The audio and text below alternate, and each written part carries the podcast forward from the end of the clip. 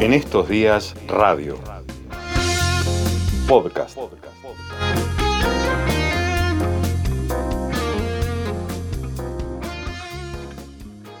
Ojo, la literalidad nos va a matar. Por eso hacemos y leemos literatura. Un momento de libros en estos días. El contexto es la noticia.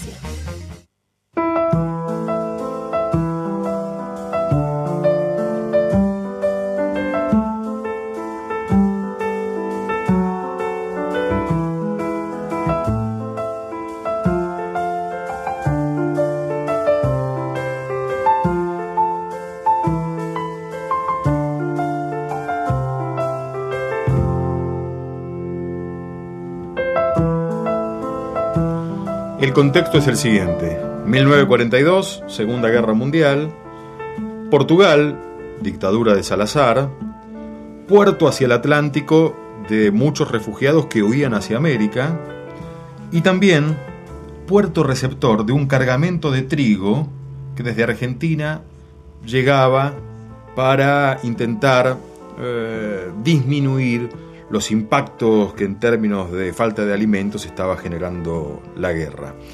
El cónsul argentino en Lisboa y sus desventuras y sus aventuras y la melancolía de aquella Lisboa de la dictadura y de la guerra es una guerra que físicamente no llegó al lugar, pero que la rodeaba, es, decía, el contexto de la novela de Leopoldo Brizuela, Lisboa, un melodrama. Barrio Alto, Lisboa, 17 de noviembre. A las seis y tres minutos de la tarde, cuando todavía sonaban las campanas y un alboroto de pájaros entoldaba las calles, y aquí abajo los vecinos se precipitaban a tascas y kioscos a escuchar el comunicado del gobierno, el cónsul Eduardo Cantilo, que llegaba a la inmensa terraza de Sao Pedro de Alcántara, oyó de pronto el silbato de un tren y cruzó impensadamente hacia el parapeto desde donde se dominaba la ciudad. Solía hacerlo, y si lo inquietaba apartarse de un itinerario prescrito con precisión de segundos, lo alentaba a parecer uno de los tantos viejos que buscaban en aquel panorama un respiro para el encierro de todo un día de simulacros de bombardeos, esperas ante los puestos de racionamiento, rumores y rumores acerca del ultimátum británico a Portugal. Un último sol mostraba las crestas de las colinas de allá enfrente, las murallas doradas del castelo de Sao Giorgi, desangrándose en una hojarasca de tejados irregulares. Pero desde la valla ya crecía la noche, nada alcanzaba a distinguirse como el tinglado a dos aguas de la estación de Rocio, eh, arca de luz agitada en un rugir de máquinas, de altoparlantes y de vivas. Oh, claro que sí, era el tren de Madrid, que por fin acababa de llegar, y él lo había esperado durante tantas horas, aquella mañana, y entre tantas protestas y malos pálpitos y agorerías de los miembros de la legación, imaginar ahora a los visitantes de España, recibidos al fin en los andenes por su secretario, los sacudió en un escalofrío de alivio y de inmediato terror. Ahora solo le quedaba una misión que cumplir, y era como quedarse a solas con Esteban, aquel jefe secreto que se la había encomendado. Lisboa, Lisboa, pensó como quien pide ayuda. Si me pierdes esta noche, te salvarán tus secretos.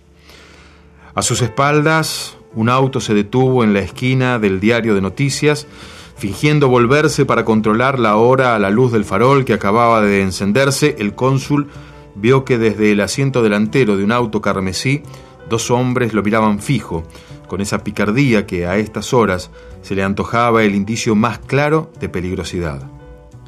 Pero se amonestó, como lo habría hecho ese jefe que pareció ya seguir camino con él. ¿Qué sabía él de autos, de espías? ¿Qué sabía de nada? En vez de seguir creyéndose, según lo habían proclamado los diarios, el benefactor de Portugal, en vez de seguir sintiéndose protagonista de toda esa novelería, debía resignarse a ser solo una herramienta, un simple engranaje de una maquinaria que apenas si podía comprender.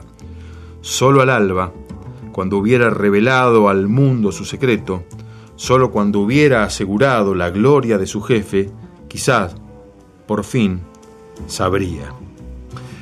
Por lo demás, se dijo para darse ánimos, eran ya las seis y nueve y venía cumpliendo las etapas sin dificultades. Desde que en la misma estación y para espanto de Sijarich había anunciado que seguiría las instrucciones del patriarca y que iría solo a la cita, se había dicho que su única salvación sería ponerse continuamente cerca de esos muchos carabineros que, como a lo lejos lo voceaba el canillita, habían llegado desde todo Portugal en previsión de los inimaginables disturbios de la noche. Y al salir de su casa había saludado ostentosamente al vigilante de la plaza do Príncipe Real, aunque sin duda lo habrían puesto allí para controlar quién salía y quién entraba a la puerta del cónsul, y luego había dado charla al carabinero ribatejano que vigilaba la entrada a la Rúa Tarrosa y a sus prostíbulos, y ahora mismo, mientras le parecía avanzar con la presencia invisible de Esteban al lado, trató de hacerse ver por otro carabinero desconocido, macizo y receloso, empeñado en contener a una docena de ancianos desesperados por abordar el tranvía elevador, que ya iba apareciendo desde el rocio, amarillo y despacio, como una fragata. Cualquiera que fuese el rumbo que Salazar diera a Portugal en esta noche, preferían enterarse al abrigo de sus hogares. Aquel auto rojo no parecía venirle detrás, qué idea. Simplemente, claro, estaría esperando a alguien de las muchas prostitutas que vivían en los alrededores del diario. Y ni aún la expresión alarmada de Paco, el dueño del diminuto café, donde todas las tardes el cónsul venía a tomar su vasito de oporto, ni aún esa expresión de fingido escándalo era más que un ofrecimiento de solidaridad sincera. El cónsul Cantilo le sonrió como pudo Hizo una vaga seña con la mano, asegurándole que en un momento más acaso volvería, y contorneando el vagón de ancianos demasiado ocupados en repretar al estribo o asegurarse un asiento como para reconocerlo, se hundió en aquella calleja oscura que había previsto como el peor tramo.